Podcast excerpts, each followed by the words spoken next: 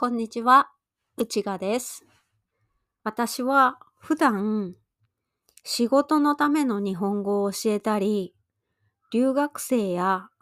海外から日本に働きに来た人の仕事や生活の相談を受けたりすることを仕事にしています。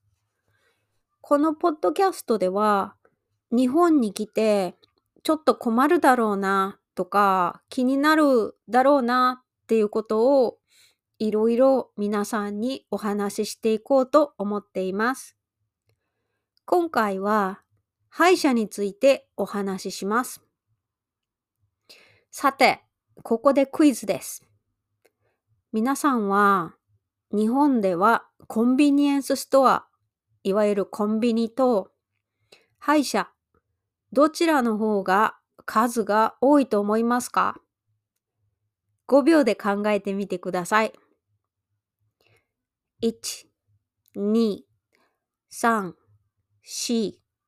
5。正解は歯医者です。日本ではコンビニより歯医者の方が多いそうです。えっと、今回歯医者について私がどうしてお話ししようと思ったのかというと、実は私は最近歯医者に行ってトラブルがありました。うんトラブルっていうのは、奥の方の歯、奥歯に虫歯ができていて、その虫歯に詰め物、日本語で、まあ、カタカナ、英語から来てると思うんですが、えっと、何だったっけな。えー、ちょっと待ってくださいね。日本で、日本語だったら詰め物。でも、カタカナ表記だったら、なんて言いましたかね。えー、っと、ちょっと待ってください。印霊です。印霊。そう。印霊を入れるのに、えー、っと、トラブルがありました。あの皆さんの国ではどうかはわからないんですけれども、日本の歯医者さんは、保険が効く歯医者さんと、自由診療、アメリカとかみたいに、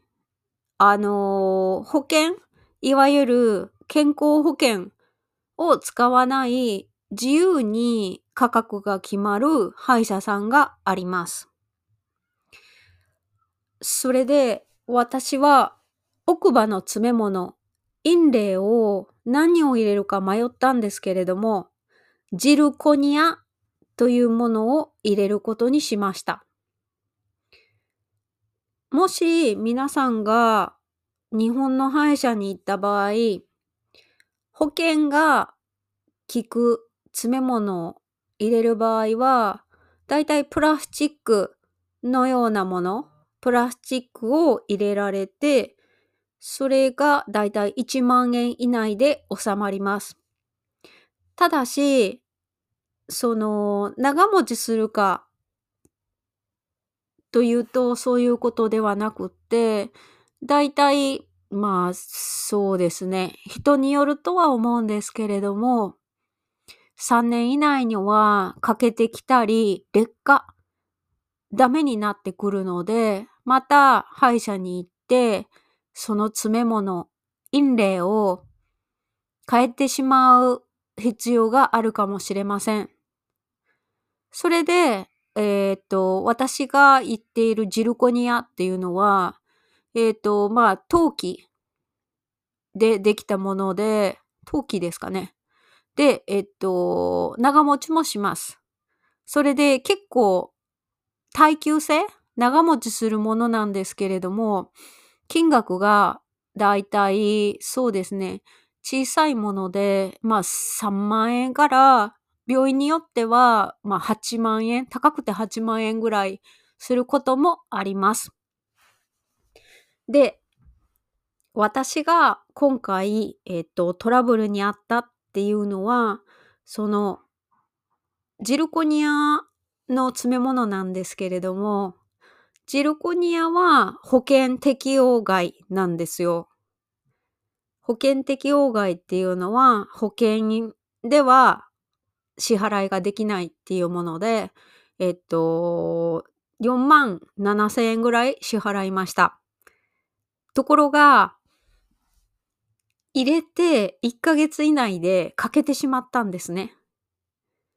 それで、えっ、ー、と、その歯医者さんといろいろ話したんですけれども、あのー、担当の歯医者、私の担当の、えっ、ー、と、歯医者さんが、まあ、そうですね。説明をいろいろしてくれないので、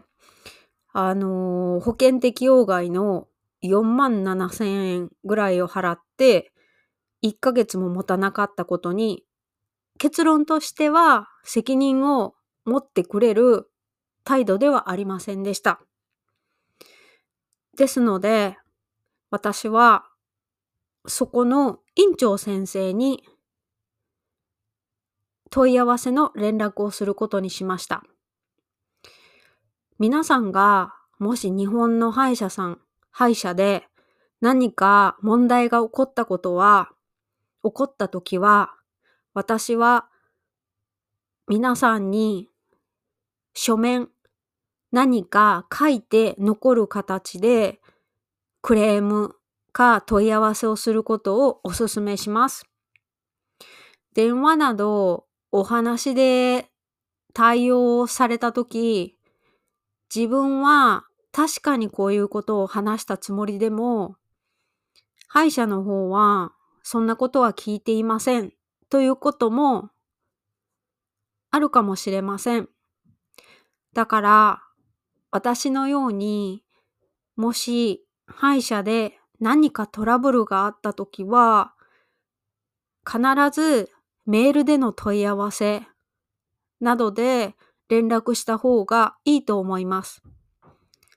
記録として、証拠として後で残るからです。えっ、と、今日はこれで歯医者についてのエピソードは終わるんですけれども、この後でももう一度歯医者についてお話ししようと思います。それでは、また聞いてくださいね。うちがでした。質問などありましたら、お気軽に聞いてください。では、また聞いてください。失礼します。